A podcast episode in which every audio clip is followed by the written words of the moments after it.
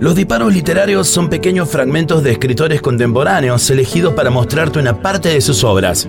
Y suenan así, en los 20 años de cualquiera.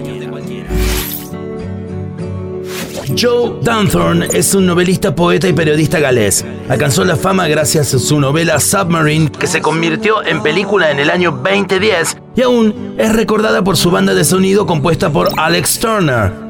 Desde esta novela escuchamos entonces el siguiente fragmento en la voz de Pablo Durio.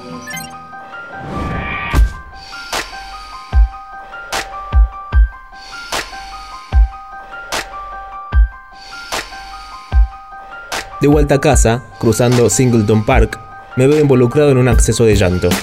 Sigo con las maltrechas flores blancas en la mano, las puntas de los pétalos están despuntadas.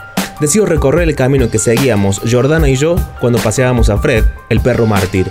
Pero realizo el trayecto al revés, en el sentido opuesto a las agujas del reloj, y voy depositando una sobada flor blanca en cada rincón emblemático. Cuando me siento muy triste, muestro cierta tendencia al simbolismo. Me imagino que ella traza el mismo recorrido pero en el sentido de las agujas del reloj, que está también depositando flores, y que nuestras manos se encontrarán cuando ambos nos dispongamos a entretejer una flor en la verja de entrada del jardín botánico. Hace un buen día y el parque está concurrido. Hay pacientes de perros, un hexágono de personas jugando al frisbee en pleno sol, un niño pequeño en bicicleta con cara de sentirse muy satisfecho consigo mismo, aun cuando son los estabilizadores los que hacen todo el trabajo. Me encaramo en una roca y deposito una flor en la incómoda cueva donde Jordana y yo solíamos besarnos. Deposito una flor en la bifurcación del sendero donde en una ocasión discutimos sobre cuál era el camino más directo a casa. Dobla un recodo un golden y se me aproxima trotando tranquilamente sin decir nada. Me pregunto si será Jordana la propietaria del perro o como mínimo una mujer guapa.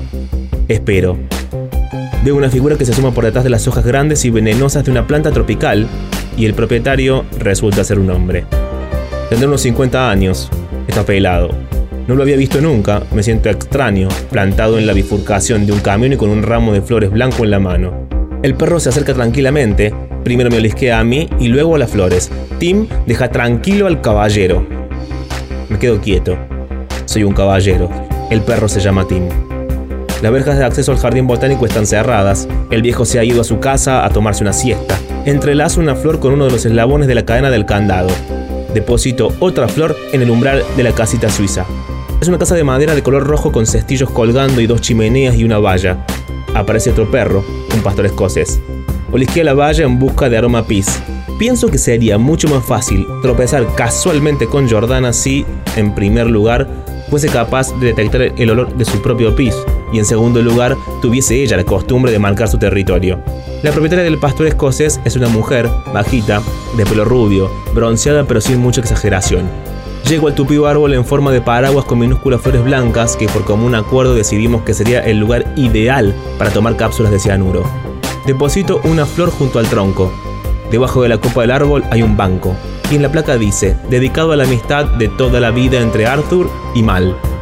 Solíamos sentarnos en ese banco y bromear sobre estos Arthur y Mal y después nos besábamos. Un día, cuando estábamos escondidos en la roca prendiendo fuego de distintas cosas, vimos a dos hombres escurrirse detrás de unos arbustos. Al principio pensamos que aquello sería emocionante, pues íbamos a ser testigos de los trapicheos de un narcotraficante, pero pasaron los minutos y de allí no salía nadie. No me gusta el sonido de dos personas teniendo sexo.